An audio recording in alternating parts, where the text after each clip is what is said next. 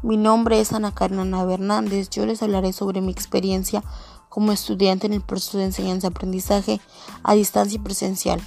Mi experiencia estudiando de manera presencial, además de los libros, manuales o herramientas multimedia que recibes, obtienes valores intangibles que aportan para el aprendizaje. Intercambio de experiencias. La participación es más ágil en la modalidad presencial y gracias a los conocimientos de un maestro, el intercambio de opinión, el conocimiento entre ambas partes proporcionan un considerable aumento de la motivación del alumno, cercanía física, las necesidades de socialización del ser humano se ven mejor respondidas y es más fácil implicarse en el mayor proyecto de aprendizaje, generar mayor afán de superación y compatibilidad sana con el resto del mundo. Mi experiencia en educación a distancia es una forma de enseñanza en el cual los estudiantes no requieren asistir físicamente al lugar de estudios.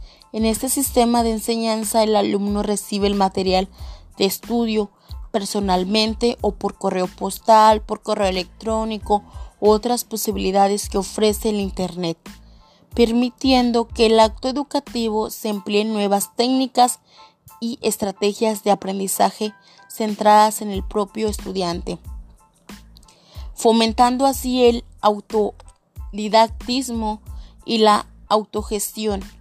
Es decir, se trata de una educación flexible y autodirigida cuyas principales herramientas son las tecnologías de la comunicación y la información.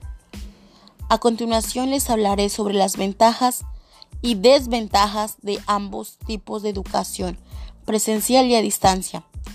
Las ventajas de educación presencial son el intercambio de conocimientos entre profesores y alumno, aumenta la motivación entre los alumnos, los profesores pueden aplicar técnicas específicas al tener mayor conocimiento de su grupo de estudiantes, las clases pueden ser más didácticas y prácticas, lo que se puede traducir un mayor interés y disposición para recibir la clase.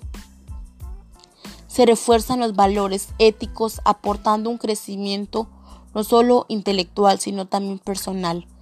Las desventajas son cuando los grupos de estudiantes son números mayores. Las técnicas de enseñanza pueden presentar falencias generando destrucciones en el estudiante. El tiempo de desplazamiento y factores ajenos como el mal clima generan una mayor intervención en tiempo y dinero.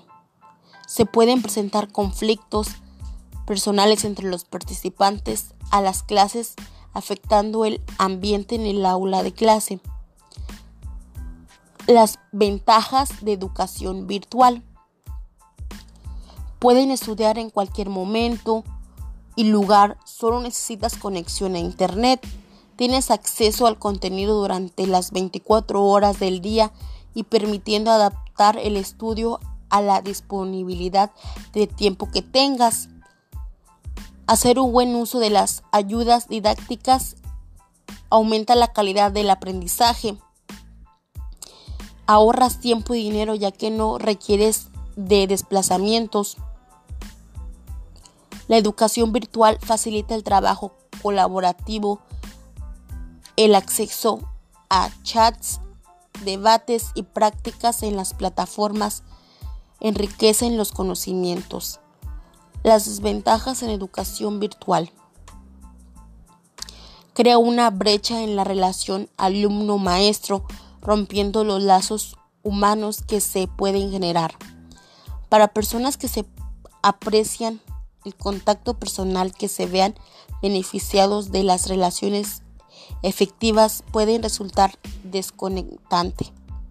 La disciplina y constancia que se requieren en la formación a distancia es mayor. Una mala conexión de Internet, falencias en el equipo o material de trabajo pueden generar retrasos e interrupciones.